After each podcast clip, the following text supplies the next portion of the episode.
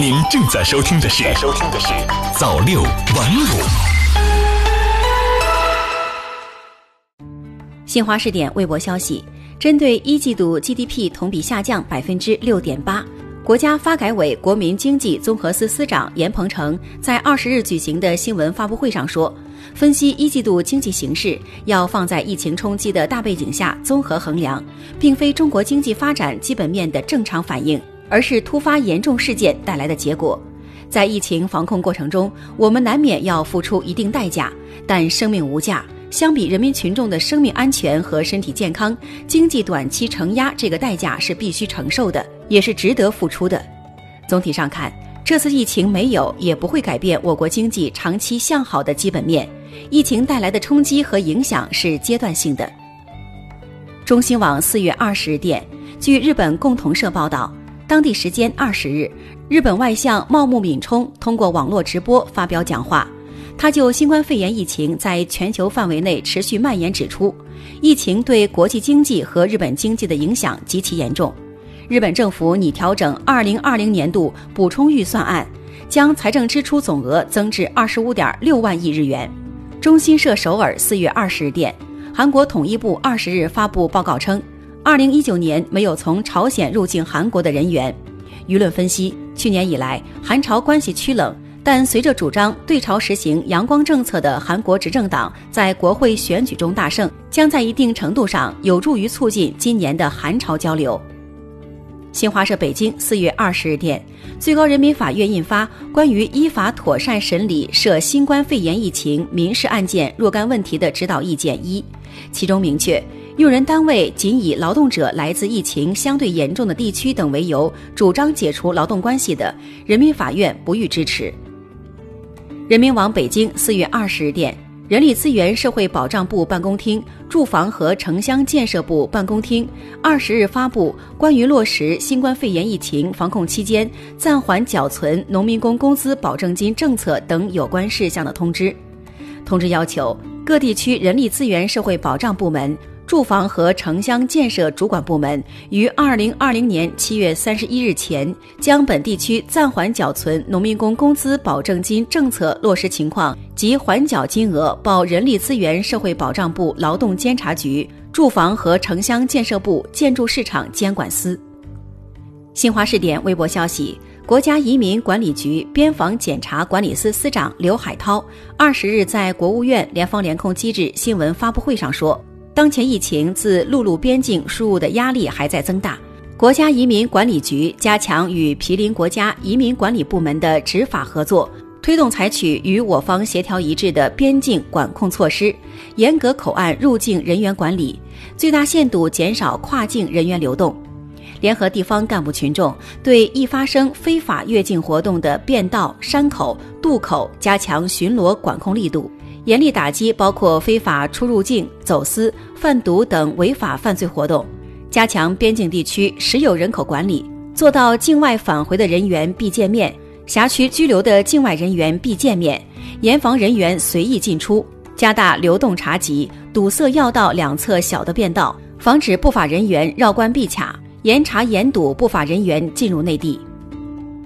新华视点微博消息。中国民用航空局运行监控中心副主任孙韶华二十日在国务院联防联控机制新闻发布会上说，首都机场自三月二十日实施国际客运航班经第一入境点入境的政策，截至四月十九日，累计实施调整航班一百三十五班。第一入境点累计入境旅客有两万九千九百九十九人，在第一入境点留置的旅客有两万六千零三十五人，留置率为百分之八十七，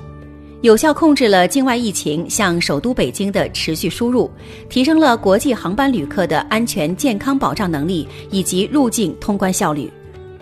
新华社北京四月二十日电。国防部发言人吴谦二十日就美国国防部发表越南渔船与中国海警舰艇相撞事的声明答记者问。他表示，美国国防部罔顾事实、混淆视听，对中方进行无端指责，意图挑拨离间，把南海的水搅混，为自身的军事存在制造借口。中国军队对此坚决反对。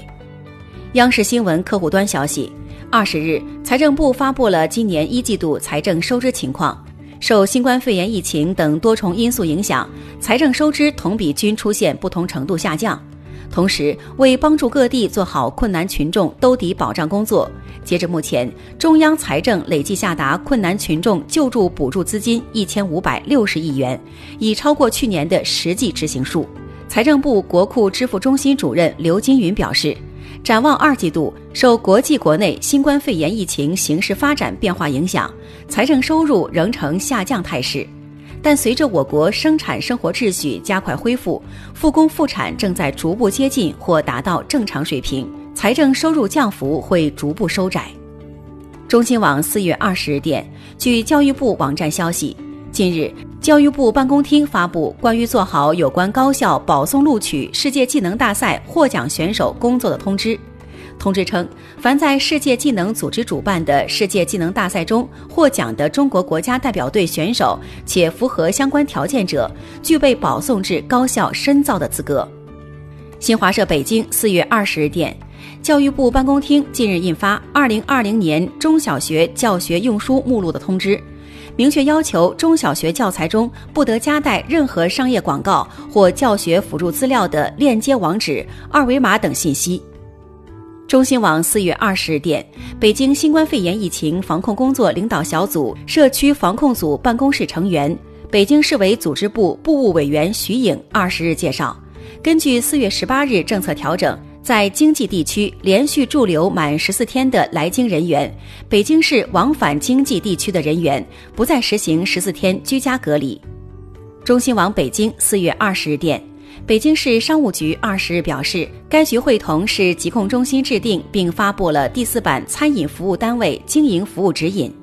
新版指引指出，各餐饮服务单位停止承办酒席宴会等群体性聚餐活动，安排专门人员对就餐人员检测体温并核实北京健康宝信息，控制餐厅就餐人数，全面推行公筷公勺，采取无接触或少接触配送方式。新华社哈尔滨四月二十日电，记者二十日从哈尔滨市住建局获悉，哈尔滨将延长居民集中供热时间至四月二十七日，延期一周期间向市民免费供热，不加收取暖费。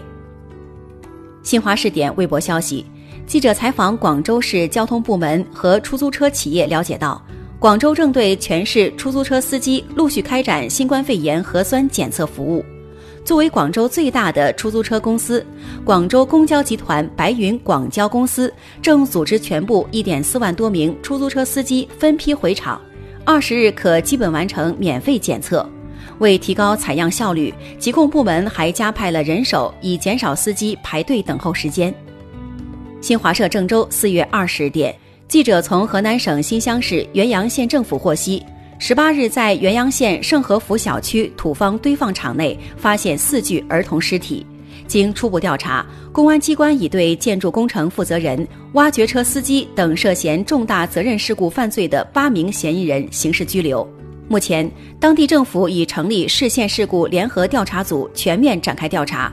调查组初步判断，事故中的四名儿童从围挡的豁口钻入的可能性较大。有可能是在卸土下方玩耍时被土方压埋。央视新闻客户端消息，记者从中科院紫金山天文台了解到，四月底到五月初将有两颗存在潜在威胁的近地小行星与地球擦肩而过，但不会对地球产生任何影响，公众不必担心。央视新闻客户端消息。当地时间四月十九日，七十七国集团和中国发表声明，赞赏世界卫生组织在抗击新冠肺炎疫情中发挥的领导作用。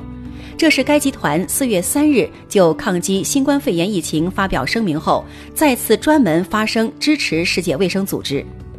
七十七国集团和中国是由发展中国家组成的最大的政府间国际组织。共有一百三十四个成员国，旨在加强团结合作，促进发展中国家经济社会发展。现任主席国是圭亚那。中新社巴黎四月十九日电，当地时间十九日，巴黎市政部门宣布，在城市的非饮用水系统中测出新冠病毒，虽然是微量，但引发密切关注。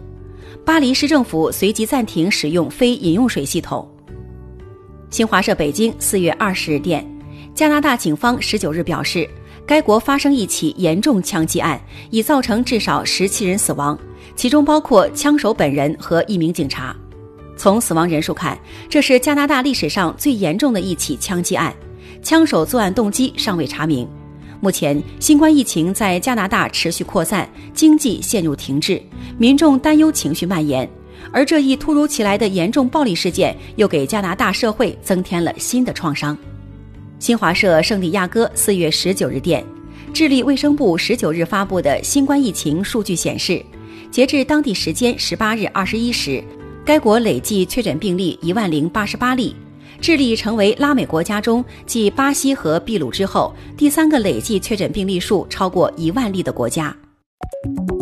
早六晚五，新华媒体创意工厂诚意出品。